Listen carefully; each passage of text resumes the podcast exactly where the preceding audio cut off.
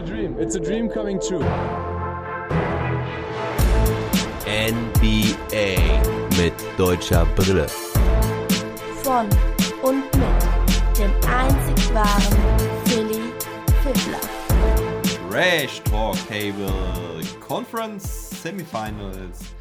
Bei mir zu Gast, digital zugeschaltet aus dem Süden der Bundesrepublik aus München, ist der gute Major. Herzlich willkommen und Servus. Servus und guten Abend. Guten Abend. Ja, es ist Donnerstag, falsch. Es ist Mittwochabend. Ähm, Long Monday kam gestern als Audiopodcast raus. Wir hatten jeweils ein Spiel jeder Serie und wir werden über jede Serie heute sprechen. Bisschen schwerpunktmäßig über die Celtics Bucks, ähm, mit denen wir dann auch anfangen werden. Dann die Sixers Heat, die Mavs gegen die Suns und die Warriors gegen die Grizzlies. Noch keine Serie entschieden. Und vorher, vorher haben wir noch eine News und die betrifft vor allen Dingen auch die Suns. Und zwar haben wir da den Coach of the Year, der jetzt feststeht. Und zwar ist das Monty Williams von den Phoenix Suns. Major, war das auch dein Coach of the Year? Ja, absolut. Also es ist, glaube ich, wenig überraschend. Sehr deutlich, auch im Voting. Hat es ja letztes Jahr irgendwie eigentlich schon verdient gehabt, aber dann doch durch Thibodeau bei den Knicks ähm, war es dann irgendwie dann doch grenzwertig, sage ich mal, dass es letztes mhm. Jahr nicht schon bekommen hat, aber dieses Jahr äh, verdient, auch wenn es auch andere gute Kandidaten gab. Also ich hätte nicht gedacht, dass es so deutlich ist, ja. aber es ist allemal verdient. Ich glaube 81 First Place Votes. Ja. Ähm, das ist sehr stark. Ja, genau. Taylor Jenkins von den Memphis Grizzlies, der mein Coach of the Year wäre, ähm, hatte 17 First Votes bekommen. Imo Doka und Spolstra jeweils noch eine. Ähm, aber wenn man das mit, mit Punkten aufzeigt, dann ähm, hat Monty Williams 458 Punkte bekommen, hat auch von jedem ein, ein, ein Vote bekommen. Ähm, Taylor Jenkins mit 270 Punkten, also relativ klar auch die meisten Second Place Votes. Und dann kam Eric Spoelstra mit 16 Se äh, Second Place und 19 Third Place Votes auf äh, Platz 3 mit 72 Punkten. Udoka mit 46. Biggest Staff von den Cavaliers mit 28 und ja, dann gab es noch so ein paar Außenleiterstimmen für Tyron Lue, Jason Kidd, Nick Nurse und Chris Finch von Minnesota. Keine einzige Stimme für Steve Kerr. Oh ja, stimmt. Mhm. Ja, jetzt wo du sagst. Stimmt. Schon in, in, also schon interessant, ja. also weil das, das System, das Coaching-System von Steve Kerr eigentlich schon extrem gut ist. Aber ja. mei, so ist es. Ja, wahrscheinlich, weil nichts Neues da war. Also, dass man, dass es halt immer noch Steve Kerr von den Warriors ist, der schon vor ein paar Jahren mit denen Champion geworden ist, so. Ähm, ja, und da sind ja natürlich auch immer so ein paar Votes dabei von Medienleuten, die, naja, vielleicht äh, einen recht engstirnigen Blick haben auf ihr Team oder auf vielleicht das Team oder die Teams in ihrer Division oder sowas. Also ein paar komische Ausreißer sind immer dabei.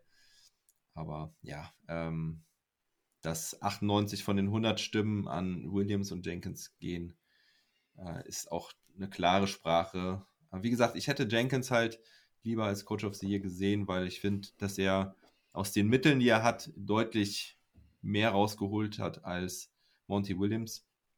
Aber wenn der erste, der mit Abstand äh, erste aus der ganzen Liga den Coach of the Year Award kriegt, kann ja. ich mich auch nicht beschweren. Es gibt ja auch keine wirklichen Parameter jetzt dafür, weißt du? Ja, klar, Monty Williams hat das bessere Team, hat die besseren Mittel, hat aber, glaube ich, ein sehr gutes System, jetzt auch, auch wenn es ein Regular Season Award ist, ein sehr gutes System auch für die Playoffs da auf die Beine gestellt. Mhm. Also, ja, und die Grizzlies haben halt diese Saison einfach sehr überraschenderweise extrem gut funktioniert, selbst ohne Ja Morant. Und ich glaube, das ist ein großer Verdienst des, des Coaching-Staffs. Aber das ist auch ein Verdienst, glaube ich, des, des, des Backoffice, dass sie halt über die letzten Jahre hinweg sehr gut gedraftet haben und mhm. da einfach eine gute Arbeit geleistet haben und sich einen sehr, sehr stabilen Kern zusammengestellt haben, der auch mal Ausfälle verkraften kann. Ja, wohl wahr. Also es ist die, ich sage ja immer, die Suns, die laufen wie eine geölte Maschine. Das ist 1A, dass sie auch dieses Jahr so konstant waren und auch die Ausfälle von Chris Paul und Devin Booker so gut weggesteckt haben, kein Problem. Ja, und wir, schon ein kleiner Vorgriff jetzt auf die, auf die Suns hier, die Adjustments, die, die Monty Williams jetzt im Spiel heute Nacht gemacht hat, die waren halt auch genau richtig und die haben den Mavs das Genick gebrochen. Also auch da eine gut, gute Coaching-Leistung einfach. Ja, wohl war, wohl war, auch wenn die Playoffs nicht mitzählen. Aber Eben, egal. ja. Gut, aber jetzt reden wir erstmal über die Celtics Bucks. Die Celtics, dein Team hier als Celtics-Experte. Wir haben ja, ja schon auch länger nicht mehr gesprochen. Ich glaube, im, im März oder so, da waren die Celtics immer noch weiter voll in ihrem Run. Haben ja eine überragende zweite Halbzeit der Regular Season gespielt. Bestes Defensive Team der Liga am Ende. Ähm, Platz 2 haben sie sich geholt, noch äh, im letzten Moment vor den, vor den Bucks. Und ja, die Bucks jetzt ihr Gegner. Celtics haben sich den Heimvorteil geholt, mussten dafür gegen die ja, gegen das vermeintlich schwerere Matchup gegen die Brooklyn Nets spielen in der ersten Runde. Sag mal vielleicht mal gerade nochmal, so wie du den Weg von den Celtics ähm, auf der Zielgeraden der Regular Season und dann halt auch zum Start in die Playoffs gesehen hast. Ähm, absolut überragend. Die Celtics haben den Weg gewählt, dass sie gesagt haben, okay, wir wollen bestmöglich abschließen, wir gehen diesen Matchup mit dem Net, mit dem Netz möglicherweise nicht aus dem Weg. Sie haben ihre Spiele gewonnen und das hat halt eben die Bucks und Philly haben da meiner Meinung nach ein bisschen gegambelt, sage ich mal, dass sie diesen Platz 2 vielleicht nicht unbedingt zwingend mit aller Macht erreichen wollten. Mhm. Ich glaube, die Bucks dann auch im letzten Spiel ihre ganzen Stars draußen gelassen und sowas. Also, mhm. und, und die Celtics haben einfach durchgezogen.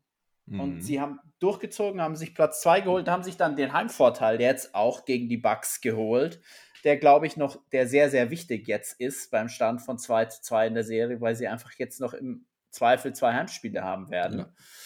Ja. Ähm, und sie haben einfach ihren Stärken vertraut. Und sie haben dem, den Matchup gegen die Nets einfach nicht gescheut und haben die Nets, die Nets auseinandergefieselt, auch wenn die Serie an sich von den Punkten her extrem knapp war. Also ja. ich meine, es war ein Sweep, aber ich glaube, an sich Total Points war irgendwie nur so ein, so ein 20-Punkte-Unterschied mhm. insgesamt. Also das war schon, das war schon eine enge Serie, ja. aber die Celtics haben die Spiele geclosed. Und das war so am Anfang der Saison ihre große Schwäche, dass sie in der Crunch-Time halt die falschen Wege zum Korb einfach gewählt haben, weil sie viel mhm. Isoball gespielt haben und das dann einfach nicht funktioniert. Und jetzt dieses, das ganze Ball-Movement, der Celtics ist überragend. Also da ist nicht nur die Defense richtig gut, sondern mhm. auch die ganze Offense, wie die auf die Beine gestellt ist, wie die den Ball rotieren, wie Al Hofford da an der Birne den Ball hin und her bewegt.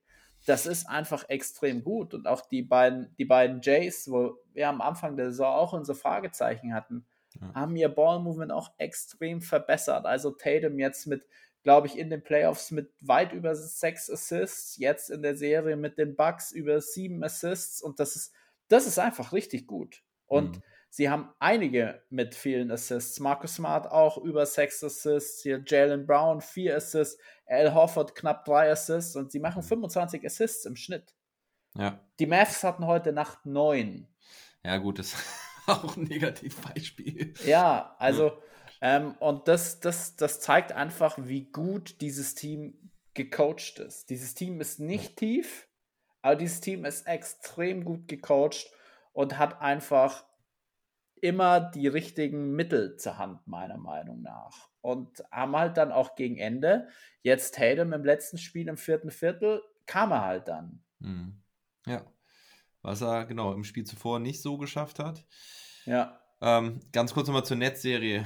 Man bedenke ja einfach nur dieses erste Spiel, was ja schon sehr, sehr richtungsweisend war, wo Tatum in der letzten Sekunde erst den Sieg holt mit dem mit diesem furiosen Buzzer-Drehung. Lang nicht mehr gesehen sowas. Ich erinnere, Primetime-Spiel hier 21.30 Uhr. Ich war schon extrem müde, dachte mir so mhm. um 12 so, okay, ja, wir beißt jetzt durch, muss morgen früh aufstehen. Und dann kam das um Viertel nach, Viertel nach zwölf war es dann, glaube ich, dann letztendlich vorbei. Und ich habe keine Sekunde bereut. Das war einfach ja. absolut grandios. Und auch hier die Coaching-Leistung. Keine Auszeit. Mhm. Keine Auszeit genommen, einfach den Spielern vertraut und alle Spieler haben die richtigen Entscheidungen getroffen und wie, wie Jason Tatum das, das dann auch gemacht hat. Das war Weltklasse. Und auch Markus Smart, der Fake, lässt zwei Mann in die Luft springen, zieht dann nochmal in die Mitte, nimmt nicht den schweren Wurf aus der Mitteldistanz, sondern sieht einfach äh, Tatum, der, der, der Kevin Durant abhaut. Mhm und dann einfach einen einfachen Layup hat mit noch hier einer kurzen 360-Spin. Oh. Also einfach ist, glaube ich, gut. anders. Einfach ja. ist, glaube ich, anders. Der, Aber vor allen Dingen halt, ne, dass Smart da ja auch so cool geblieben ist. Ja. eben nicht abgedrückt hat, die, die, die Zeit genau im Auge gehabt hat, dass er ja noch diese zwei Sekunden hat für das Abspiel und dass dann Tatum dann auch noch abschließen kann. Also ich habe so einen Buzzerbeater noch nie gesehen. Ähm, so aus dem Flow heraus, so, also so ein, so ein Korbleger vor allem den Korbleger, ja. Das ja, ist, ja, dass du mal einen also, Dreier machst, ja, genau. fein. Aber so, genau. also. Also oft hast du, ne, es kommt ein Pass und dann kommt der entscheidende Wurf und der ist dann halt drin oder nicht drin. Oder du hast meistens hast du ja auch ISO-Plays ähm, zum, zum Ende des Spiels, aber dass du durch so ein Ball-Movement im Fast Break und dann den Korbleger so mit der Sirene machst. Weil wow. sie die Unruhe genutzt haben. Hier, sie holen sich den, sie holen sich den Rebound, gehen direkt in den Fastbreak rein. Ich glaube, es waren noch so sechs, sieben Sekunden auf der Uhr und ja. pushen halt. Und ja. viele Coaches hätten wahrscheinlich, sie hatten noch eine Auszeit, viele Coaches ja. hätten da die Auszeit gewählt. Aber das ist eigentlich meiner Meinung nach genau richtig, weil die Bugs, äh, die Nets, Entschuldigung, sind einfach da in der, in der Transition Defense einfach grundsätzlich nicht gut. Und dann haben sie da auch gar nicht aufgepasst. Durant geschlafen. Also gut, ja. gute Coaching-Leistung und natürlich eine sehr gute individuelle Leistung von Brown, Smart und Tatum. Ja, und Al Horford, hast du eben auch schon angesprochen, der ja in der Situation zuvor super Defense gespielt hat gegen Kyrie Irving, da ja. den Ball erst ähm, auch so ja, zu einem schweren, also den Irving zu so einem schweren Abschluss gezwungen hat, dann glaube ich sogar auch den Rebound geholt hat. Ähm, aber Al Horford ist sowieso meiner Meinung nach der Mann überhaupt bei den Celtics. Ja. Also die, die große Überraschung, ja. Also, dass der in, in seinem Alter da äh, schon abgeschrieben in OKC, was übrigens auch sehr ironisch ist. Ich glaube, jeder Spieler, der äh, kurz vor seinem Karriereende steht, sollte man nach OKC wechseln und da irgendwie ein halbes Jahr spielen sie Chris Paul. Ey, Wahnsinn. Wahnsinn, ja. was Al Horford abliefert. Äh, jetzt auch in der Serie gegen die Bucks. Überragend. Ähm, ja. Defensiv, offensiv, Hustle, äh, Posterdank gegen Jannis. Huhu. Also, was, was geht überhaupt ab mit dem? Ja, was man vielleicht in der ersten Serie bei den Nets noch erwähnen muss, ist die Defense gegen, gegen KD. Also ja. ich habe noch nie so eine Defense gesehen gegen, gegen den besten Offensivspieler, den es einfach gibt. Also wie, wie, wie Tatum und Grant Williams das gemacht haben, das war mhm. absolute Weltklasse. Also vor allen Dingen von Tatum. Wir wussten, der kann gut verteidigen, ja. aber das in diesem Matchup, Wahnsinn. Und dann, dann offensiv auch noch so viel Impact gehabt. Also mhm. es ist ja so, er hat sich defensiv aufgerieben, aber er hat halt offensiv auch, auch beigesteuert, beziehungsweise das Team auch mitgetragen. Also das war, war von Tatum und da, es gibt ja immer so die berühmten Rankings, okay, wer sind deine Top 5 Playoffs-Spieler? Mhm. Da hat jeder eigentlich KD immer auf der 1 gehabt. Boah, mhm. das ist da so ein bisschen gewackelt und für mich jetzt nach dieser Serie, also Jetzt in der Serie gegen den Bucks tut er sich ein bisschen schwer, aber in der Serie gegen den Nets war er ein Top 5 Playoff-Spieler. Ja. Ja, war ja mein Spieler der ersten Runde. Ich weiß nicht, ob ja. du das gehört hast im Podcast. Also ich fand ihn wirklich über überragend. Ähm, wie du schon sagst, defensiv und offensiv. Gerade defensiv, ja. Also was er, dass er offensiv kann, wussten wir alle und dass er defensiv kann, wussten wir auch, aber dass er beides so abliefern kann und dann gerade halt auch in so einem schweren Matchup gegen KD, ja, Hut ab. Also, das ist, das ist richtig klasse, weil ich glaube, letztes Jahr zum Beispiel in den Playoffs, da hat er offensiv, glaube ich, auch ziemlich gut ausgesehen, aber hat halt sein Team defensiv da nicht so mitgerissen. Und er ist halt der beste Spieler seines Teams. Er ist der Anführer. Und wenn er so vorausgeht, dann zieht das Team auch mit. Und ich glaube, gegen die Milwaukee Bucks kann man auch sagen, sind sie defensiv auch komplett auf der Höhe, aber die Bucks sind halt selber auch defensiv wahnsinnig gut. Ähm, obwohl halt Chris Middleton fehlt. Ich meine, der ist ja jetzt nicht der beste Defender des Teams. Geht natürlich äh, insbesondere um, um und Drew Holiday, aber halt natürlich auch einfach eine, eine sehr starke Team-Defense. Und du hast schon angedeutet, Jason Tatum tut sich da so ein bisschen schwer.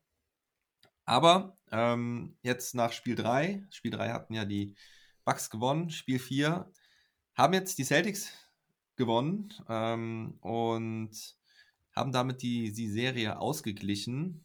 Ich muss gerade nochmal gucken, war denn jetzt, wo habe ich denn jetzt das Spiel? 116 zu 108 war der Endstand und ja, also mein Matchup des Spiels war halt Horford gegen Antetokounmpo. Mega krass. Also Antetokounmpo, ja, ist ein bisschen gereizt. Äh, ist auf jeden Fall auch ziemlich on fire und ich, weiß nicht, ähm, ob es irgendwie daran liegt, dass er quasi den alten Mann, ich sage immer den alten Mann, ich meine, so alt ist er ja auch noch nicht, aber ich finde es einfach Wahnsinn mit, mit seiner, ich meine, er ist ja kein, kein junger Spieler wie ein, äh, kein, kein kleiner Spieler wie ein Chris Paul, der es vielleicht im Alter noch ein bisschen einfacher hat.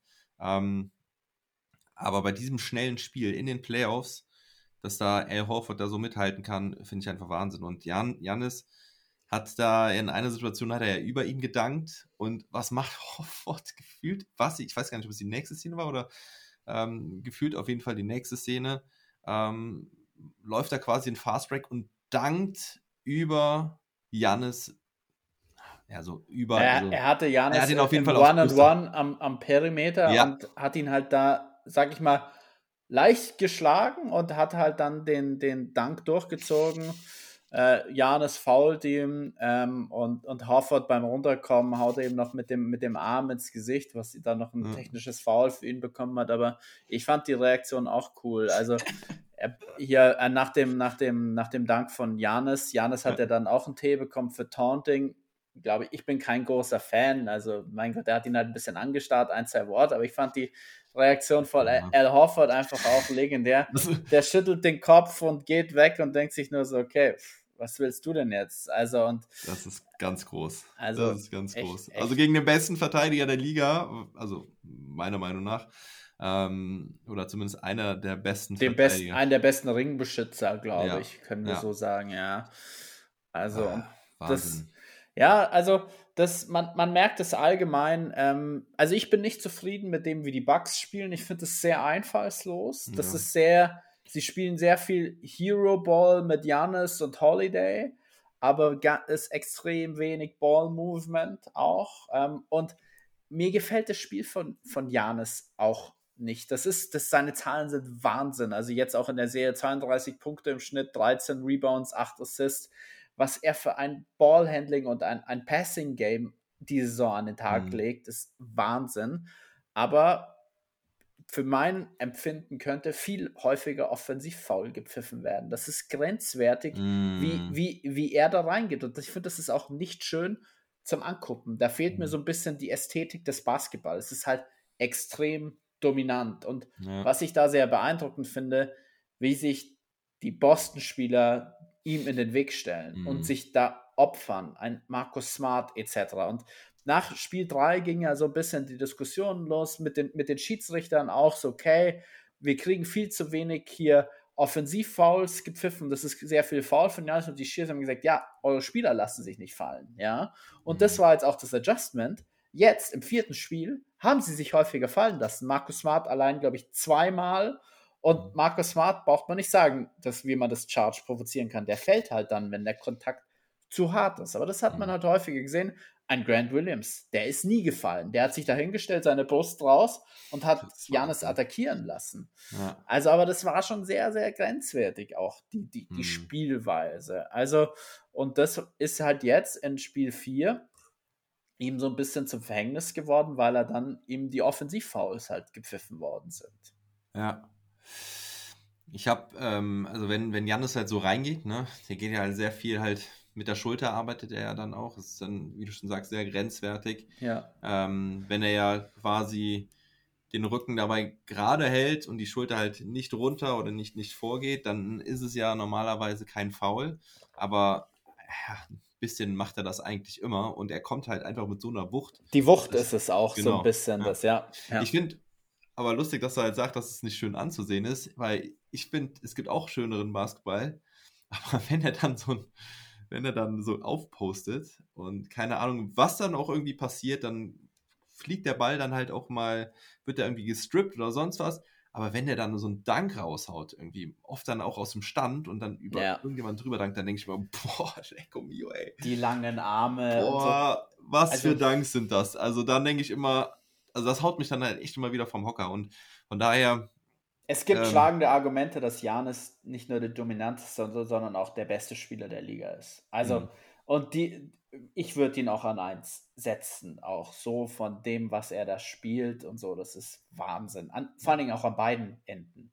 Also, der ist ja Mhm. nicht, wenn der offensiv nur so dominant wäre und defensiv halt nicht, okay, aber der, er ist ja auch noch ein unfassbarer Rim Protector und man sieht es ja auch, was die Bucks da defensiv machen. Das ist ja ein ganz klar die machen die Zone zu und sie geben die Dreier her. Mhm. Ja, und du siehst es halt dann mit der Dreierquote Ja. ähm, von Boston, steht und fällt das Spiel. Sie Mhm. spielen Drop Defense mit Brook Lopez. Tatum tut sich extrem schwer in der Drop Defense, weil er die Pull-ups bekommt aus der Midrange und den Pull-up Dreier, den trifft er in der Serie noch nicht ganz Mhm. so. Ähm, jetzt in Spiel 4 extrem interessant, da hat er nicht das Pick and Roll mit dem Big Man gelaufen, sondern Mhm. mit einem Guard. Dann hat er es mit, mit Derek White gelaufen und Derek White war dann so ein Ja. bisschen der Rollman oder mit, mit Jalen Brown und hat sich da dann seine, seine Matchups, seine Mismatches rangeholt. kleineren Ich, Gegenspieler. ja, genau. Ich glaube, Mhm. Hill hat er sich super oft geholt, dann vor allen Dingen im vierten Viertel. Und das war auch ein extrem gutes Adjustment, dass sie nicht das Pick and Roll mit dem Big Man gespielt Ja. haben ähm, und dann in die Drop Defense reingegangen ist. Also was die Bucks ja machen mit Lopez Ja. und auch teilweise mit Janis. Mhm. Und ähm, das, damit steht und fällt die, fällt die Serie. Aber die, ich finde, die Bucks in der Offensive ziemlich einfallslos. Also machen deutlich weniger Assists. Ähm, das finde ich irgendwie vom Coaching her nicht so gut. Klar, irgendwie ihr bester offensiver Creator mit Chris Middleton fällt aus. Ja, das darf man ja Ähm, nicht vergessen. Genau. Aber nichtsdestotrotz, es ist viel zu wenig Passing. Also es ist so, Janis hat den Ball und kreieren. Wenn Janis den Ball nicht hat, dann hat Holiday den Ball. Und ich verstehe nicht, wieso man mit Janis nicht mehr Pick and Roll läuft und Janis als Rollman einsetzt. Ja, das ist Ja. ja, eh ein altes Lied, ne? Ja, und das, Also das, das ist, das, das haben wir ja schon seit, seit Jahren, wieso er Mhm. mit Holiday nicht viel mehr das Pick and Roll läuft und dann aus der Bewegung den Ball bekommt. Ja. Also, und ähm, jetzt ha ich hatte noch einen. Weil das ja, weil das ja auch Freiräume für andere Mitspieler wieder öffnen würde, die dann am Genau. Dreier zum Beispiel, ne, wie ein Grayson Allen oder so, der dann quasi auf den Dreier warten kann, die Hilfe von seinem Gegenspieler kommt und Allen dann frei steht. Also ich verstehe es auch nicht. Ähm, Und stattdessen nimmt er halt viel zu oft auch den Pull-Up-Dreier. Also, klar wird Mhm. er sein Spiel unfassbar gut tun, aber es ist, also ich, ich finde, im Midrange sieht er ganz gut aus, der Wurf. Also, aber Mhm. du siehst irgendwie, den, wenn er den Pull-Up-Dreier irgendwie mit 15 Sekunden noch auf der Uhr nimmt, da denke ich mir, warum? Okay, wenn du den mit zwei Sekunden nimmst, Ja. fein. Aber er nimmt ihn so oft, wo noch so viel Zeit auf der Uhr ist. Das, das finde ich nicht gut. Und er braucht, ich, meiner Meinung nach braucht er diesen Dreier nicht.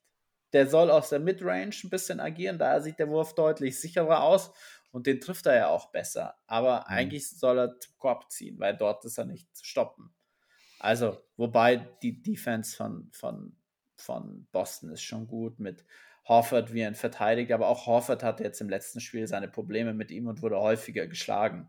ja. Ähm, ja. Ja, ich finde schon, dass er hier und da immer mal wieder einen Dreier einstreuen kann und sollte. Ich sehe das ein bisschen anders. Ich meine, er trifft ihn bislang wirklich sehr, sehr schlecht. Ich glaube, in der Serie sind es auch nur 12 Prozent. Ich glaube, generell in den Playoffs sind nur 12 bis 20 Prozent oder sowas. Dann sollte er ihn nicht werfen. Also, ja, aber letztes Jahr war es, glaube ich, auch so, dass er am Anfang den sehr, sehr schlecht getroffen hat und dass das dann im Laufe der Playoffs besser wurde.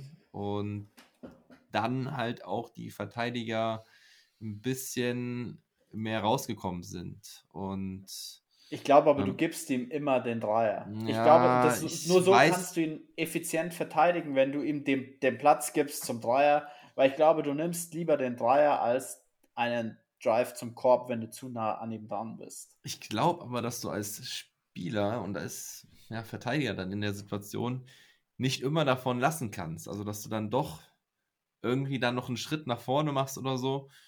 Und der hilft dann manchmal Janis dann auch beim Angriff. Aber ich wollte noch auf was anderes äh, hinaus, ähm, beziehungsweise du hast ja auch schon die Dreier angesprochen.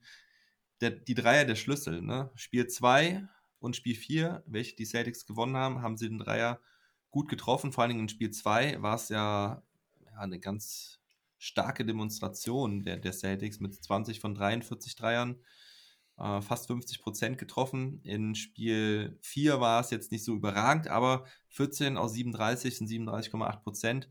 Das ist schon eine gute Quote, vor allen Dingen, wenn du dann halt auch äh, 90 Prozent von der Freiwurflinie triffst und 50 Prozent generell aus dem Feld. Und in Spiel 3 hat das halt nicht funktioniert. Und ja. es ist, sie sind wirklich abhängig von ihrem Dreier. Wenn der nicht fällt, in Spiel 3 waren es 9 von 33, das sind 27,3 Prozent. Das Spiel haben sie am Ende mit zwei Punkten verloren. Ähm, es war ja auch eine ganz, ganz wilde Nummer da am Ende. Äh, ja, aber das ist das, ne? Die Bugs vertrauen darauf, auf ihre Defense da unterm Korb in der Zone. Und meistens geht das ja in den Playoffs auch gut. Und ja. Hm, ich, äh, ich weiß nicht, ob das, ob das gegen, gegen Shooting-Teams gut geht, wie, äh, wie die Bucks, äh, wie die, die Celtics, die Five Out spielen. Äh, gute Shooter haben, klar, die sind auch ein bisschen streaky und äh, also ich weiß es nicht. Ich finde, man muss da ein anderes Mittel finden. Zone zumachen ist gut, aber du darfst die drei auch nicht so, nicht so bereitwillig hergeben. Meiner Meinung ja, nach. Also, da muss ich auch sagen, dass ich es komisch fand, ähm, weil du kannst ja, du kannst ja den Fokus auf die Zone legen. Aber gerade in Spiel 2 war es so, da haben die die Celtics auch richtig werfen lassen. Also manche Gegenspieler, da sind die überhaupt gar nicht richtig hingegangen. Und das, das ja. habe ich nicht verstanden. Die haben Grant Williams gar nicht, also Bobby ja. Portis äh, äh, tut sich irgendwie noch schwer, Al Hofford oder Grant Williams beim Dreier zu ja. verteidigen. Ähm, die werfen ähm, Williams, glaube ich, wirft 45% bei irgendwie sechs Versuchen und Horford wirft über 50% bei auch weit über sechs Versuchen. Mhm. Also ich finde, die, die sollte man durchaus respektieren und zumal äh, Grant Williams auch während der Regular Season einer der besten Dreierschützen der Liga war. Ja. Und jetzt musst du auch Al Horford irgendwie respektieren, weil wenn du das auf 100 Possessions hochrechnet, nimmt der, nimmt der neuen Dreier. Ja. Und die trifft er zu 53 Prozent. Also den musst du den, den Dreier wegnehmen. Ja. also. Ja.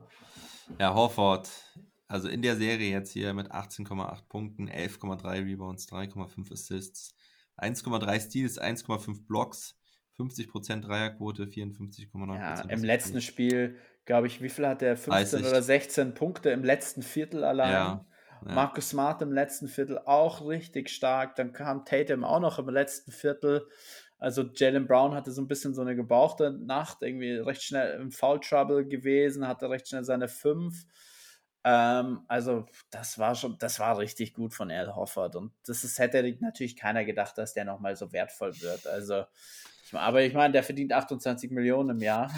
Ja. so, das darf man eigentlich. Wäre wär schon gut, wenn der in den Playoffs ein bisschen was äh, dazu beiträgt. Ähm, ja. Aber mit 35 ein Playoff-Career High ähm, aufzulegen, das, das ist schon durchaus ziemlich solide. Vor allen Dingen gegen auch ein sehr gutes äh, Defensivteam, wie die Bucks es sind. Ja.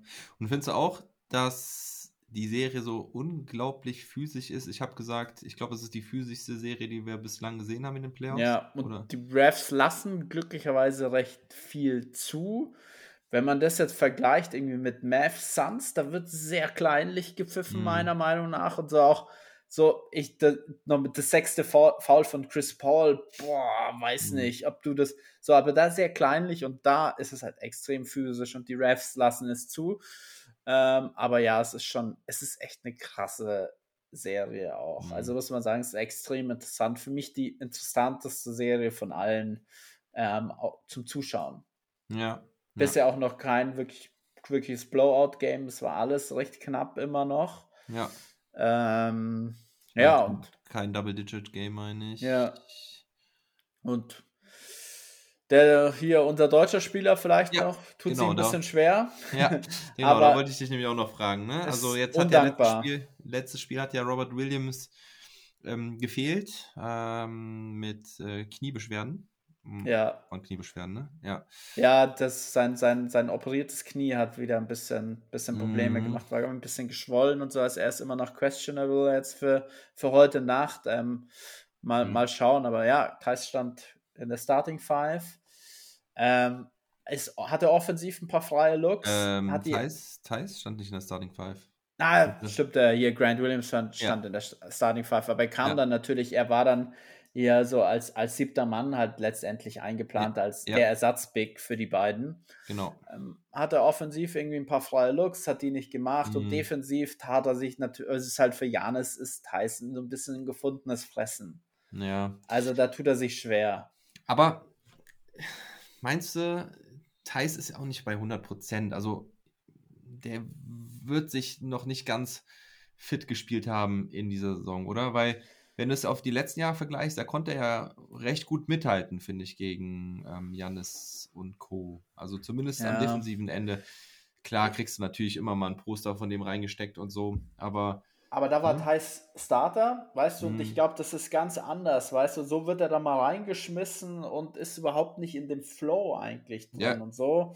Konnte sich eigentlich überhaupt nicht vor, okay, jetzt bin ich, jetzt bin ich auf einmal wieder in der Rotation drin, kriegt mehr Minuten als jetzt mal irgendwie drei, vier Minuten, die er sonst Mhm. davor bekommen hat, als Williams wieder da war. Ähm, ja, und das ist, das ist halt dann schwer, wenn du da nicht ganz auf der Höhe bist. Ein Janis nutzt das eiskalt aus und auch ein Brook Lopez ist auch sehr undankbar, ein sehr guter Postspieler, ähm, super guter Rim Protector. Ich glaube, Thais hat, ihn einmal so krass geblockt, als Thais danken wollte. Und Lopez Ja. hat ihn halt einfach so, okay, Ja. das, also nee, nee, nicht hier. Also, ich glaube, das war sogar in den Top-Plays dabei. ja, Das das, war- ein das war- krasser das- Block von Lopez. Also, Ja. und da hast du halt äh, zwei super gute Rim Protector da drin, die Thais eigentlich gar nicht zum Ring lassen. Ja. Und dann, wenn er seinen Wurf auch nicht trifft und dann funktioniert es defensiv von. Also ist äh, unglücklich. Hm. Also, ja, weil, genau, weil da halt auch wiederum ne, unterm Korb so viel dicht ist, weil oft hat der Thais dann auch gute Abschlüsse am, am Korb bekommen, wenn dann, ich sag mal, die Verteidigung sehr aggressiv war, geblitzt hat, auf den ballführenden Spieler oft drauf ist im Pick and Roll. Da hat dann ähm, Thais oftmals in, ja, entweder im Pick and Roll direkt oder als Off-Ball-Spieler in Cut zum Korb ähm, laufen können und dann hat er einen freien Abschluss bekommen.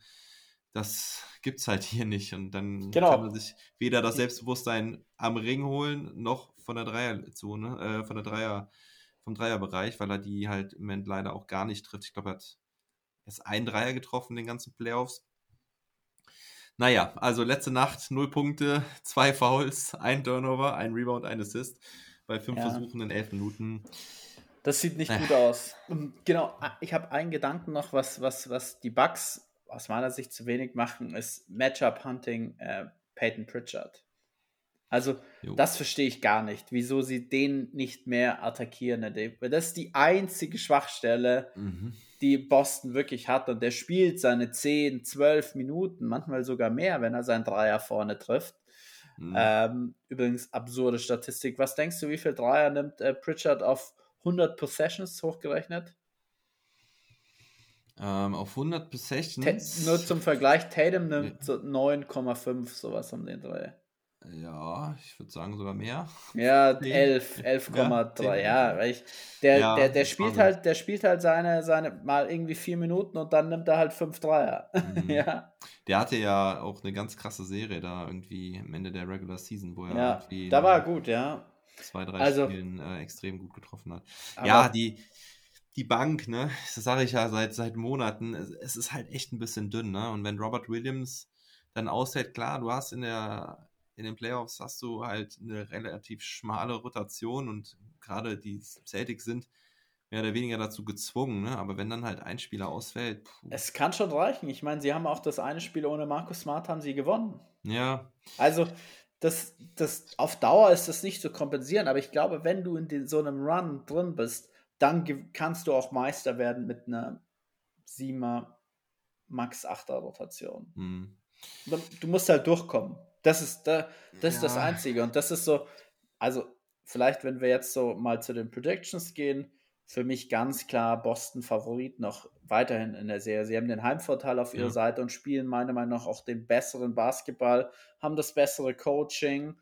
Ähm, und ich kann es mir sehr gut vorstellen, dass, dass wenn sie diese Serie gewinnen, dass sie, äh, dass sie in die Finals kommen und dass sie da in den Finals auch ähm, die Chancen auf die Championship haben. Und das, ich weiß auch, was ich im Dezember zu den, zu den, zu Boston gesagt habe, ja, Play-in, maximal, maximal Play-in.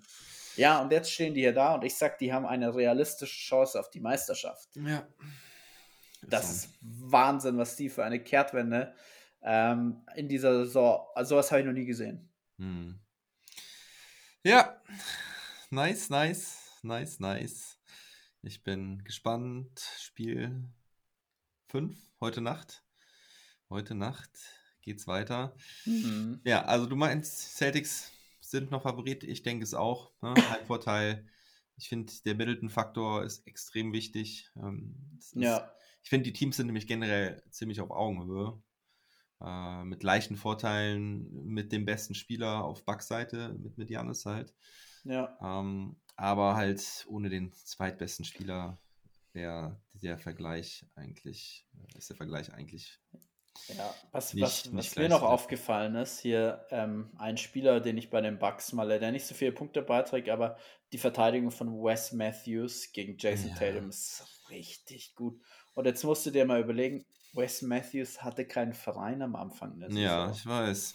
Das Also, war, war ich auch sehr kann- traurig drum. wie kann denn sowas sein? Und dann fällt der den Ja. Bucks in die Hände, Minimum Contract, und jetzt ist das ein Key Rotation Player in den Playoffs. Ja, das sind die Lakers aus dem letzten ja, Jahr. ne? genau. ich Also- wollte es jetzt nicht sagen, aber ja.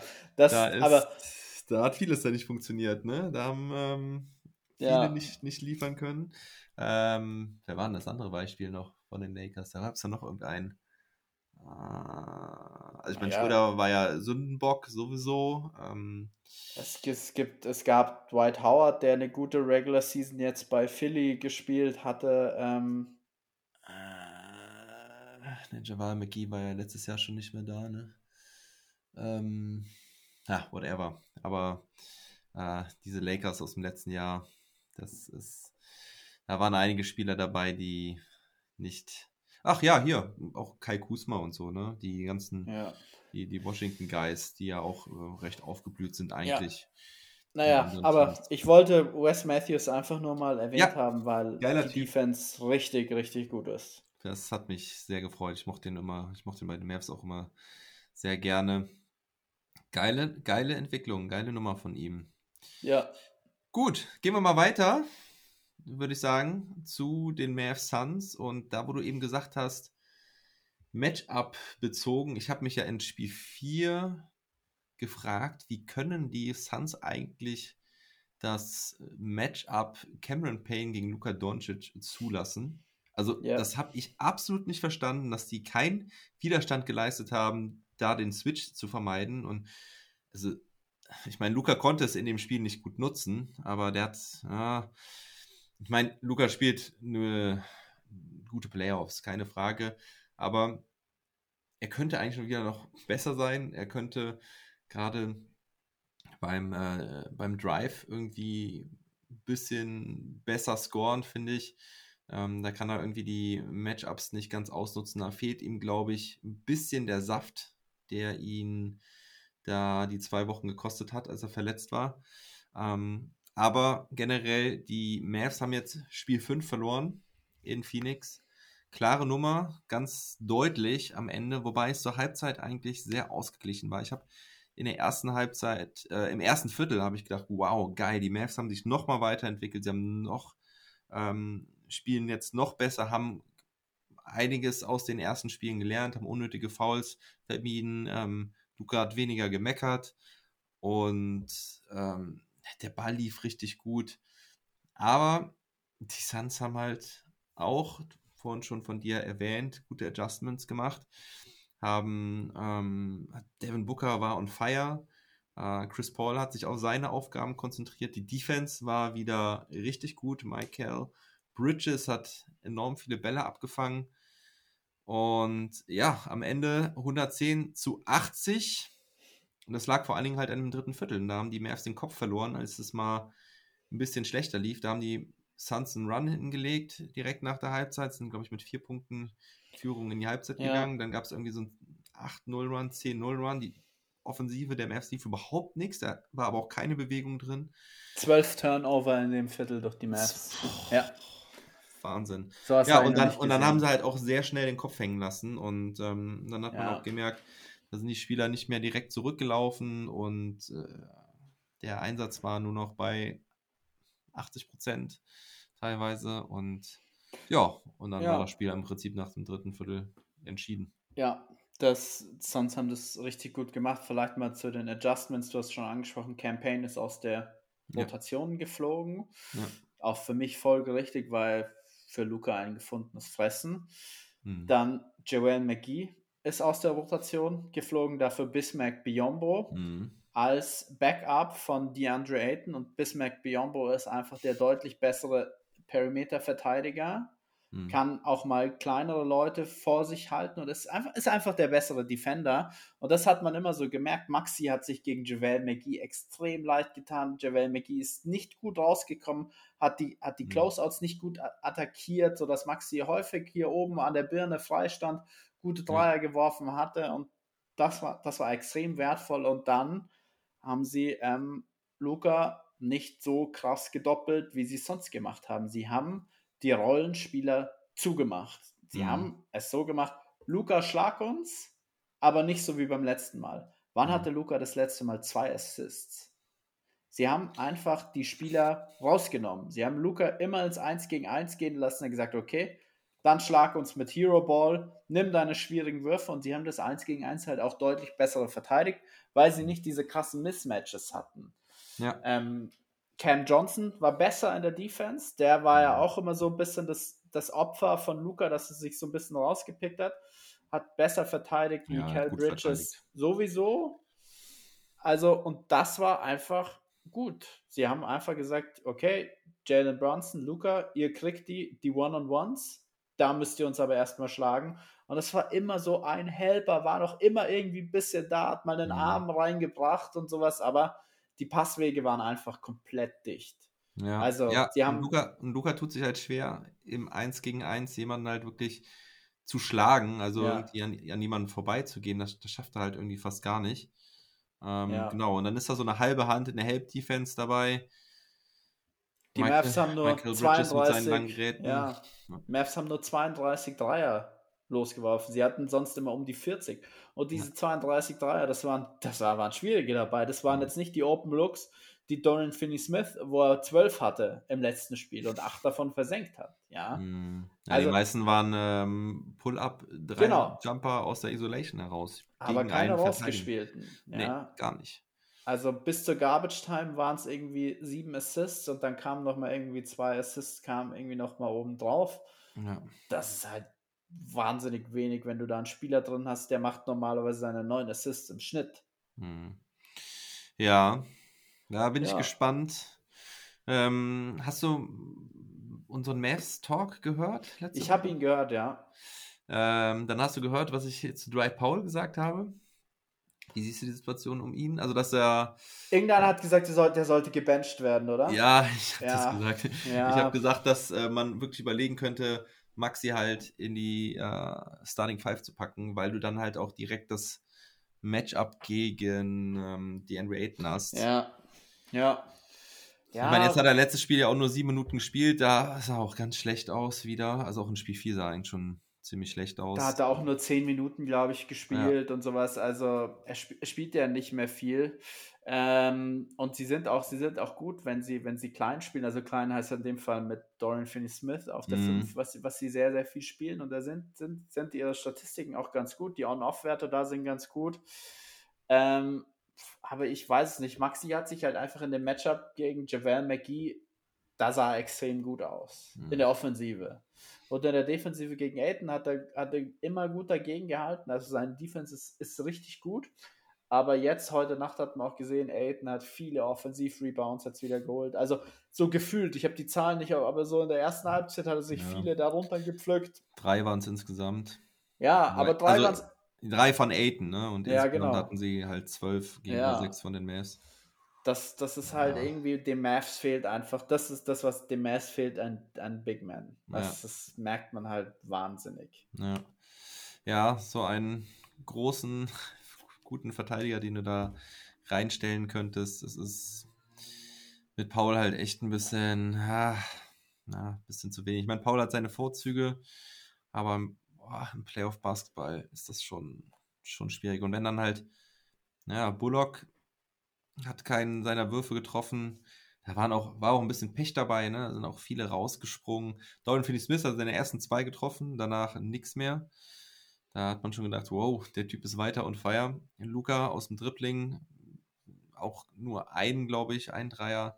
Ähm, also zwei von acht, aber äh, ja, und drei von, von Davis Bertans dann, der da noch ein bisschen äh, die Stellung hält an der Dreierfront. Hm, Ja, ich finde, er, er könnte ein bisschen mehr spielen. Seine, seine, seine Plus-Minus-Werte waren sehr, er hatte heute Nacht, glaube ich, Ja. auch plus 1 und plus sowas. 10. Also, plus 10. Hat er ah, plus nee, nee, nee, 10? äh, 1. Plus, Plus 1, eins. genau. Er hat, also äh, und der Einzige also, mit einer positiven. Ja, also, wieso schickst du ihn dann? Klar, okay, er tut dir defensiv schon weh, aber er ist Ja. halt gerade vorne offensiv extrem gut. Also, ich glaube, in Spiel 4 war das, hat er 4-3 einfach mal Mhm. ganz schnell in Folge versenkt, in einem Mhm. Viertel. Also, lass ihn das doch mal in zwei Viertel, lass ihn doch da mal irgendwie seine, seine 16, 16 Minuten spielen. Also, Also seine Defense ist auch besser geworden im Laufe der Playoffs, finde ich. Also gerade jetzt auch in den letzten zwei, drei Spielen kann man sich da gar nicht mehr so viel beschweren.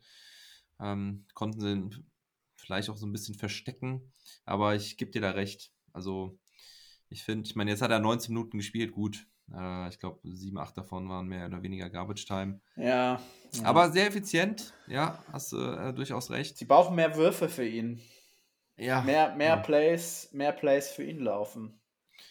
Und er könnte halt auch als Fünfer, wenn er, wenn er jetzt auf der 5 spielt, kann er halt auch schön das Spiel breit machen. Ne? Kann dann. Ja, aber nicht gegen, gegen Aiden. Wenn nicht, wenn Aiden auf dem Feld ist. Also gegen Biombo kannst du das machen. Ja, hast du natürlich recht. Defensiv aber Aiden, Ja, ja, Aiden frisst, frisst das. Also, ja, da Aiden braucht er, gut. braucht, er schon, braucht er schon Maxi neben sich. Das, das Ja. wohl.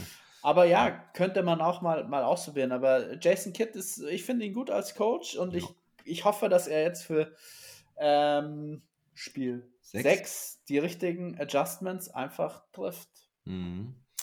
Das hoffe ich auch. Das hoffe ich auch. Ähm, Gibst du den Mavs denn noch Chancen, Ich dass die Serie wünschen. zu gewinnen? Und ich, die Serie zu gewinnen. Also bei dem 2-2, vor- vor dem- bei dem 2-2 habe ich echt gesagt, okay, wenn die so weitermachen, ich traue es ihnen zu. Jetzt ist es natürlich extrem schwer, weil sie, sie müssen halt ein Spiel in Phoenix holen. Also sie müssen jetzt beide Spiele einfach gewinnen. mh, Ähm, ich, den Heimsieg traue ich ihnen alle mal zu. ja, ich auch. Ähm, das haben sie ja bewiesen. Das ist, das, ist- das ist drin.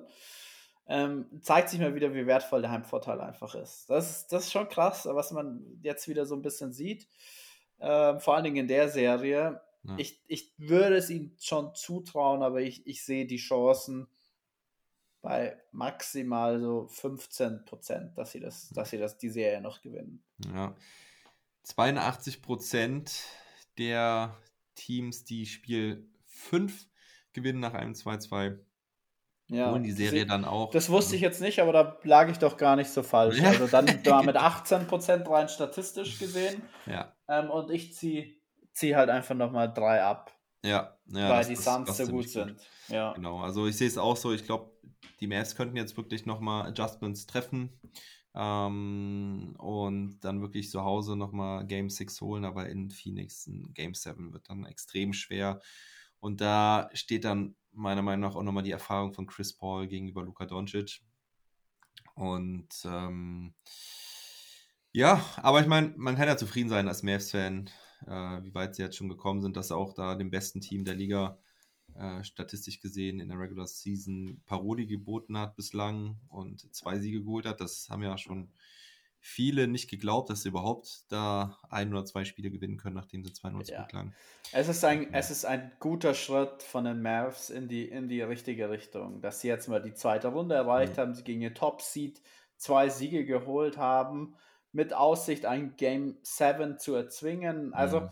Das ist gut und dann jetzt in der Offseason wird halt entscheidend sein, okay, sie haben da ja ein paar Verträge drin, hier Tim Hardaway mit knapp 20, Davis Bertans mit knapp 20, Dwight Powell mit knapp mhm. über 10, Dinwiddie, glaube ich, auch knapp 20. Also da sind mhm. ein paar Verträge drin, die ein gutes Volumen haben, wo du schon was schnüren kannst. Sie haben mit ja. Picks, glaube ich, ist nicht mehr so viel da. Nee, nee. Ähm, aber es, es, gibt, es gibt Möglichkeiten, ja. Also ich finde find dieses Rudy Gobert-Thema gar nicht so abwegig, aber mhm. die, die Jazz wollen das nicht, was die Mavs ihnen bieten wollen. Also ich finde jetzt ein Paket aus äh, Tim Hardaway und Davis Bertans, finde ich jetzt, und vielleicht noch Dwight Powell, aber ich glaube, es würde mit den beiden schon reichen mit Bertans und Hardaway. Vom Geld her? Ja, die ja, ja. sind ja beide so bei knapp 20 und ja, ja, das Geld hier, Gobert, Gobert verdient ja so 36, 37, aber ich, hm. Gobert bei den Mavs. Ja, will ich jetzt noch keine Gedanken. Ja, aber sie brauchen, sie brauchen einen Big Man. Sie brauchen ja. einen Starting Big. Maxi ist kein Starting Big, sag ich. Maxi ja. ist ein perfekter Playoff-Spieler aber jetzt nicht so für die, für die Regular Season. Aber für die Playoffs ist Maxi wie gemacht mit seinem Skillset. Mhm. Ja, man darf halt nicht vergessen, Tim Hardaway fehlt halt in der Serie auch. Ne? Also der könnte ja. den Mavs halt echt nochmal so Schwung von der Bank bringen. Ach, ja. das ist einfach schade, dass der halt verletzt ist. Weil Dinwiddie liefert leider nicht. Ich meine, Brunson ja. hat zwar jetzt auch ein, zwei Spiele drin gehabt, wo er äh, schwach aussah, ähm, aber finde ich, hat jetzt auch nochmal gezeigt, auch jetzt in dem Spiel, ich meine, 21 Punkte, da waren auch ein paar dabei, wo er, also gerade im dritten Viertel, da hat er ja nochmal so die letzte, Resist, ähm, letzte da Resistance. viele letzte schwierige Würfe am Ring dabei. Ja, ja, ja. und ähm, ein paar Midrange-Jumper noch getroffen. Er hatte dann am Ende 9 von 17, 21 Punkte, 7 Rebounds. Ja. Ähm, Doncic mit 28 Punkten, 11 Rebounds. Aber ähm, Brunson ist kein Max-Player, muss ja, ich nochmal festhalten. Er ist kein Max-Player, nee, natürlich nicht. Also. Ähm, gut, dann gehen wir mal weiter. Ähm, ach so, eine Sache noch. Äh, du hast das Ende nicht gesehen, ne? Hast du die Situation mit Marquise Chris und ähm, nee, die, die gab es. noch Biombo? Nee, nee. Ja, weil da gab es noch mal ein bisschen Beef. Ähm, und zwar ist die Zeit eigentlich schon fast abgelaufen. Es waren noch 10 Sekunden zu spielen. Und die Suns meinten tatsächlich dann doch noch einen Dank dazu machen, einen Loop-Dank. Und dann gab es einen Foul von Marquise Chris. Äh, und dann gab es Beef zwischen Biombo und Chris. Und ähm, beide sind dann ejected worden. Sind oh. dann äh, und haben denselben Kabinenausgang genommen. Und das hatten wir ja irgendwo letztens schon mal. Und dann gab es äh, großes Tobabo, die ganze Security komplett aufgeregt. Gab es äh, Beef im, ähm, ja, im, im, im Flur, in den Katakomben. Und Biombo, aber sie haben die, sie getrennt bekommen und Biombo musste dann noch den anderen Ausgang nehmen.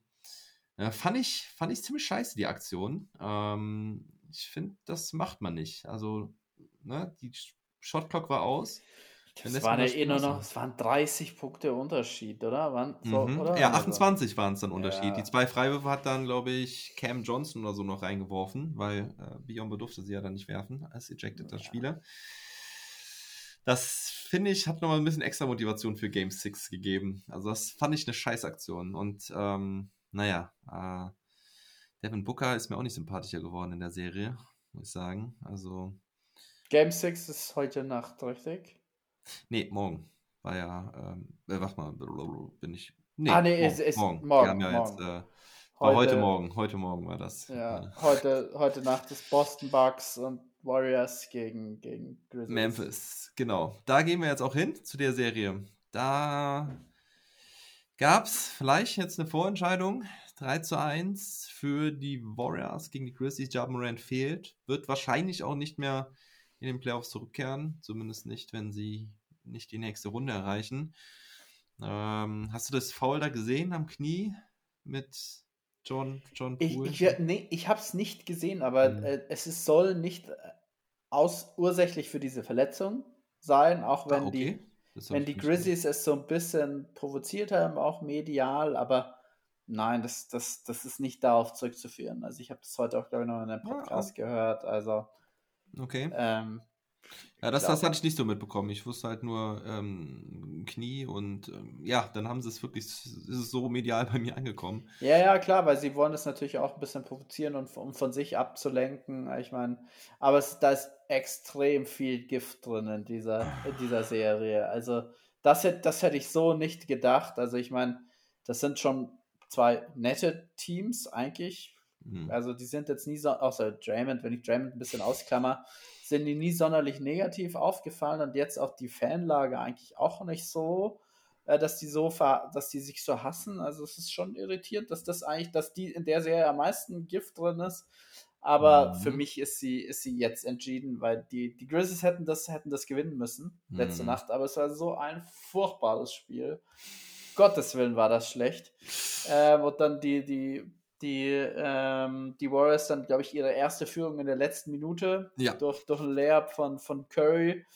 Ähm, und dann auch die, die letzten Entscheidungen. Da geht einmal äh, Triple J geht ins, geht ins äh, Post, ihr Post mhm. gegen, gegen, gegen Draymond. Okay, er hatte fünf Fouls schon, aber dafür war der mhm. Wurf sogar auch gar nicht so schlecht, der dann dabei rauskam. Aber nein, und dann dieser dieser Dreier, den Draymond da so ein bisschen wegblockt. Also das waren einfach keine guten, keine guten Possessions, die letzten beiden ja. ähm, von den Grizzlies und eigentlich müssten sie dieses Spiel gewinnen und das wäre richtig Gold wert gewesen, ohne, ohne Morant äh, mhm. bei den Warriors den 2 zu 2 Ausgleich, weil dann ja. hätte man noch mal überlegen können, okay, geht Morant dann doch noch mal rein in ein Spiel 5, ja. wenn es so knapp steht.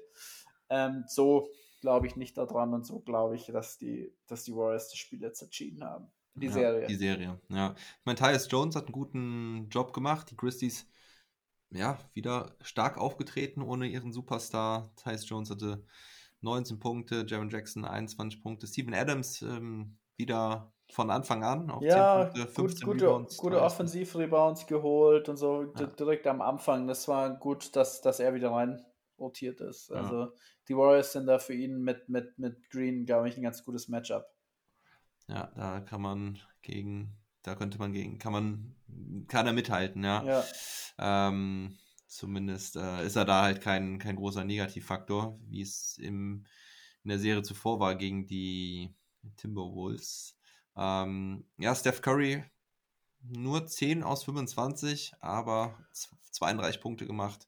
Ja, aber war nicht wirklich war nicht wirklich effizient und ich glaube sechs Punkte, es waren auch dann hier durch drei, hier drei Freiwurf-Possessions dann in der, in der letzten Minute. Ja. Also es war nicht sonderlich effizient, weil ich glaube, diese 32 Punkte irgendwie aus 30 Possessions und dann rechne die sechs Punkte mal weg, dann ist es jetzt nicht sonderlich effizient gewesen mm. von ihm. Also, aber die Statline, wenn man die so sieht, sieht gut aus. 32 Punkte, 8 Assists. Ja, und aber, Porter Junior Macht sich richtig gut hier in den Playoffs, ne? Hat ja. jetzt auch äh, in dem Spiel wieder, hat er sogar seinen Dreier auch ordentlich getroffen. Ich fand vorher ist er sehr schon durch äh, gute Defense und ja, einfach äh, intelligentes ähm, Auftreten aufgefallen und jetzt in dem Spiel hier vier von sechs Dreiern. Ja, die Warriors gewinnen eher als Team und ja, ähm, ja die Grizzlies hätten es aber, ja, ne? also eigentlich, eigentlich hätten die Grizzlies ja gewinnen müssen, äh, wie du ja. schon sagst. Das ist also, sehr ärgerlich wenn die Warriors so schlecht ihre Dreier werfen und du das ganze Spiel eigentlich führst, dann musst du, dann musst du das gewinnen. Also ich meine, Steph war irgendwie 4 aus 14, wirft jetzt in den Playoffs irgendwie 32 Prozent von der Dreierlinie. Mhm. Äh, und jetzt, da ist es von heute Nacht noch nicht mal reingerechnet. Also es ist schon, ja, nicht, er ist nicht so in Idealform. Ja. Gut, dann kommen wir zur letzten Serie, die noch übrig ist. Gehen wir zurück in den Osten. Miami gegen Philadelphia. Da haben die Philadelphia 76ers ja tatsächlich ausgeglichen, die Serie zu Hause. Embiid kam zurück in Spiel 3 und gab erst einen ziemlich klaren Sieg, ähm, wo, wo die Sixers vor allen Dingen defensiv überzeugt haben. Dann gab es Spiel 4 mit 116 zu 108 und dann ging die Serie wieder nach Miami und da hat Miami mal wieder gezeigt, was für Defense sie spielen können. Ähm, 120 zu 85 zu Hause letzte Nacht. Ähm, ja, Jimmy Butler, der erinnert mich im Prinzip an den Bubble Butler. Äh, also sein Auftreten, sein, sein Vorangehen in diesem Team echt Wahnsinn. Ähm, diese Nacht. Trifft auch seinen Dreier ganz Ja. ordentlich. Also was, was der generell da für Würfe auch nimmt und sich zutraut. Wow. Also 23 Punkte, 9 Rebounds, 6 Assists. Ne? Wieder komplettes All-Around-Game. Ähm, Bam Adebayo auch ein bisschen besser. Und dann so ein, so ein Max Struß. Äh, Kyle Lowry war wieder raus, äh, verletzt. Aber Gabe Vincent macht den Job richtig gut. Als Backup Point Guard ähm, in der Starting Five. Ja, und ähm, bei den Sixers ging halt offensiv gar nichts. Topscorer Embiid mit 17 Punkten, der zwar ja noch recht effizient war mit 7 aus 12, aber hat halt einfach keine, keine Abschlüsse bekommen. Ähm, James Harden zu schwach, Tyrese Maxey Totalausfall, nur 9 Punkte bei 2 aus 10. Ähm, Tobias Harris auch nur 5 aus 14. Harden mit 5 aus 13. Äh, ja, was sagst du zu der Serie? Hätte ich nicht gedacht. Also ich hätte gedacht, dass als die Sixers so zurückgekommen sind Mhm. nach dem, nach dem 0-2, dann auf 2-2 ausgeglichen haben, Embiid jetzt wieder da und jetzt so deutlich zu verlieren, das hat mich heute Morgen, als ich es als ich's dann, ich habe das Spiel mir nicht angeschaut, weil ich mich Mhm. für die Mavs entschieden habe. Ich konnte heute nur ein Spiel gucken, weil ich muss Mhm. ja noch arbeiten. Sowas aber auch so ein Ähm, deswegen, das hat mich, das hat mich extrem überrascht und ich hätte es den, den Heat einfach nicht zugetraut. Hm. Ähm, aber man sieht, was, was, was mir so ein bisschen auffällt, ist, dass James Harden so ein bisschen, Washed. ja, ich möchte nicht sagen, Wash, der, der ist immer noch einer der besten der äh, Playmaker der Liga, also gibt er auch über 10 Assists jetzt auch in der, in der, in der Serie. Aber sein Drive zum Korb hat halt extrem nachgelassen. Also Mhm. er kommt da nicht mehr so durch. Auch sein Stepback ist nicht so da. Auch wenn er im letzten Spiel war, er dann ganz gut. Mhm. Ähm, da waren seine Zahlen ja auch richtig gut, aber es ist so, ich tue mir echt irgendwie so ein bisschen schwer. Ähm, jetzt auch mit dem, mit seinem Contract, den er vor der Bus stehen hat, mit dem Supermax, den er irgendwie haben will. Also, Ja. oh, ich tue mir ein bisschen, ich tue mir ein bisschen schwer, muss ich gestehen, mit ihm. Stripclubs sind aber auch nicht günstiger geworden. Also, Das ist, das ist klar, die Inflation, die Inflation ist da. Also die, die Frauen wollen auch ihr Geld haben. Also. ja, es, Aber ich, ich, ich, ich, struggle mit ihm einfach ein bisschen. Also, Ja. Äh, ich fand jetzt aber die, die Playoff-Auftritte bis dato von, von Philly eigentlich, eigentlich ganz gut. Hier Maxi überragend, Tobias Harris auch wieder deutlich besser Ja. geworden. Ähm, aber irgendwie James Harden ist nicht der James Harden, der, der noch vor zwei Jahren war. Jo. Jo, jo. Und der würde Philly richtig gut tun. Ja.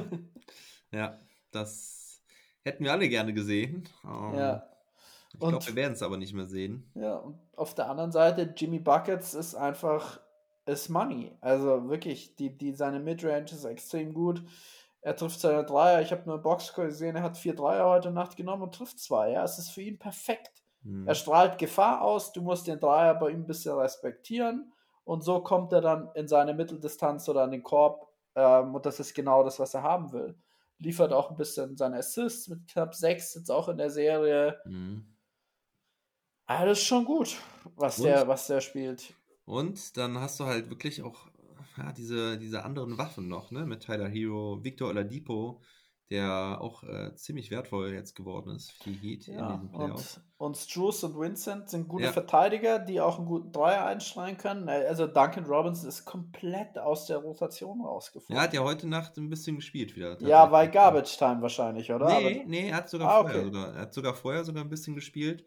Ähm, aber der, glaube ich, lag halt daran, dass da halt Kyle Lowry halt komplett raus war. ja, das, Deswegen- das glaube ich auch, aber der Typ hatte einen 80 Millionen Dollar Contract vor der Ja. Saison unterschrieben und ist jetzt in den Playoffs eigentlich komplett raus. Ja, Und dann spielen, dann spielen da äh, Spieler, die äh, die Heat eigentlich zum Minimum irgendwie eingesammelt haben. Also das, das, ist, das ist schon krass, aber ich meine, sie haben diese Spieler Struce, Vincent, äh, einen, glaube ich, vergesse ich noch, Caleb Martin. Glaube ich, ist es Caleb Martin? Ich verwechsel Ja, die zwei. ja, ja, es ist, äh, es ist Caleb Martin. Ja. Und ähm, die ja. spielen gute Defense und dann Playmaking ist auch nicht schlecht und PJ dann Tucker hast du halt noch, ne? ja klar, PJ Tucker ist Wahnsinn. Bank. Eine Also- Bank, der Kerl. Äh, Der verteidigt ja mit 37 James Harden. Unglaublich. Ja. Ja, ich Also- gerade nochmal, Duncan Robinson hat äh, 13 Minuten gespielt, ein Dreier, ein von drei Dreiern getroffen, vier Punkte. Ja, aber ich traue, ich traue den Heat auch die Finals zu, aber ich traue den Heat nicht im Vergleich zu Boston die Championship zu. Das, ich Hm. kann es mir nicht vorstellen. Ja, es ist das Dark Horse, obwohl sie Erste sind. Das ist krass, gell? Die sind, erst, die sind Erster, aber du hast sie eigentlich nicht so auf dem Zettel Ja. und denkst dir, ja, Philly wird es schon machen, hier der vierte Sitz und sowas und so. Nee, aber das, die, die haben die beste Regular Season da im Osten gespielt, Ja. haben einen guten, breiten Kader, aber du nimmst sie nicht so wahr, weil sie irgendwie halt nicht diesen Superstar haben wie Embiid. Hm. Ähm, aber Jimmy Butler ist ein Superstar. ja, so ist es. Aber ja. Der halt ein ganz anderer Typ ist. Und ja, also ich bin, ich habe ja sogar gesagt, äh, die gewinnen die Serie in fünf, die Heat. Ähm, Das hast du vor der Serie gesagt. ja, Aber da wusstest du schon, dass Embiid so ein bisschen, okay. Ja, ja. da wusste ich schon, dass Embiid die ersten zwei Spiele fehlt. Ja. Ja. genau. Ähm, aber auch so hätte ich gesagt, dass die äh, Heat das gewinnen. Ähm, ja ich weil, die, weil die Six, gedacht, mich, mich haben die Sixers nicht so über, äh, überzeugt in der, in der ersten Runde.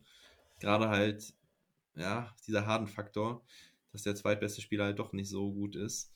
Ähm, Ja, sie sind halt dann auch schon von Coach- Dreier, von Coaching, ne? Coaching. Ah, es nervt so krass. und das also, ist halt, da haben die Heat halt einen Riesenvorteil. Ja, ja, also wirklich Doc Rivers, also ich, ich finde auch die Art und Weise, die Attitude, dann mit dem, mit dem DeAndre Jordan, da denkst du immer, was hat DeAndre Jordan gegen, gegen den in der Hand, dass der, dass der spielt?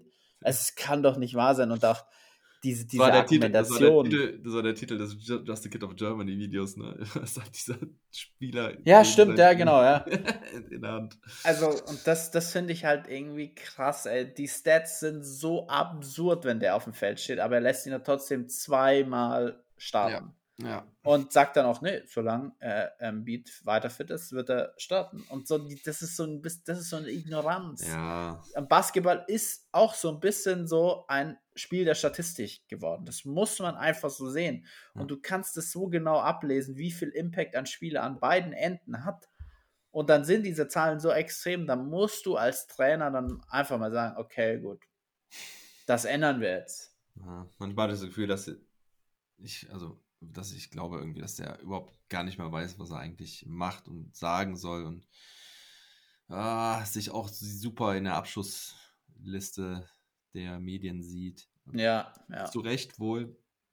Ich meine, ich kann Coaching jetzt nicht so super beurteilen. Äh, dafür bin ich zu wenig Fachmann. Aber ja, also ich finde sein Auftreten halt auch sehr fragwürdig, dass er dann sich selbst auch wieder irgendwie in den Mittelpunkt zieht in diesem Interview, wo er gesagt hat, äh, ja, es ist ja auch die lange Story, die er immer über mich erzählt, dass ich ja immer ähm, derjenige bin, der eine Serie verbläst, obwohl ich eigentlich der Außenseiter bin.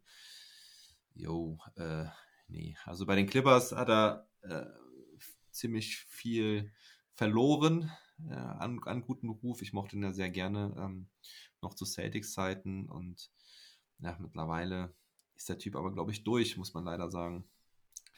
Ja, es ist, es ist echt schade. Also es ist schade für dieses Team. Also, aber Ja. sie sind halt auch so abhängig dann von, dass Niang seine Dreier trifft, dass Danny Green seine Dreier trifft. Und da, das, das ist Ja. schade, dass die da so abhängig von sind. Ich habe Also ein war ein- lustiges, ein lustiges Meme gesehen, die Tage, wo dann irgendwie stand, are, are we really sure that Doc Rivers is the real dog? Ja, weil eigentlich, wenn du es jetzt mal rein Statistik, ihr Embiid muss, bringt dir 35, Harden sollte dir 30 bringen, Hm. dann bist du schon bei 65, dann bringt dir Maxi 20, ja, dann bist du schon bei 85 und dann sollten sich die restlichen 15 Punkte irgendwie auf, auf Harris, Niang, Green und Thibault und Reed verteilen. Das sollte doch möglich Hm. sein.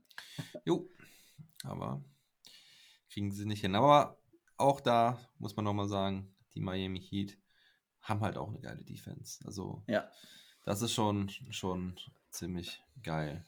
Ich finde generell geil, wie die Defense wieder sehr in den Fokus gerückt ist in diesem Jahr in den Playoffs, wenn man das nochmal mit der Bubble vergleicht, wo es wo die eigentlich alle die Lichter ausgeschossen haben und jetzt hast du so Teams, die Suns, die Mavs, die Warriors, die Bucks, die Celtics, die Heat und die Sixers ja im Prinzip auch und Grizzlies würde jetzt vielleicht mal noch, noch ein bisschen rausnehmen, ähm, wobei ich da halt auch hauptsächlich die Spiele im Kopf habe, wo die Mavs die Grizzlies halt ganz gut auseinandergenommen haben. Ich glaube, ja, schlechte Defense haben die auch nicht gespielt dieses Jahr. Hm. Also das finde ich schon geil, dass die Defense da so ein bisschen ähm, wieder wichtiger geworden ist.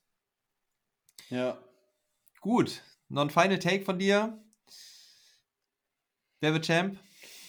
Ich habe vor den Playoffs mit meinen Jungs auf die, auf die Bucks gesetzt. Ich, wenn sie die Serie gewinnen, gegen Boston, Middleton zurückkommt, ist das ein guter Take. Aber jetzt würde ich äh, jemanden, also jetzt sehe ich Boston und Suns als, als die Favoriten. Die, die, die Warriors sind für mich.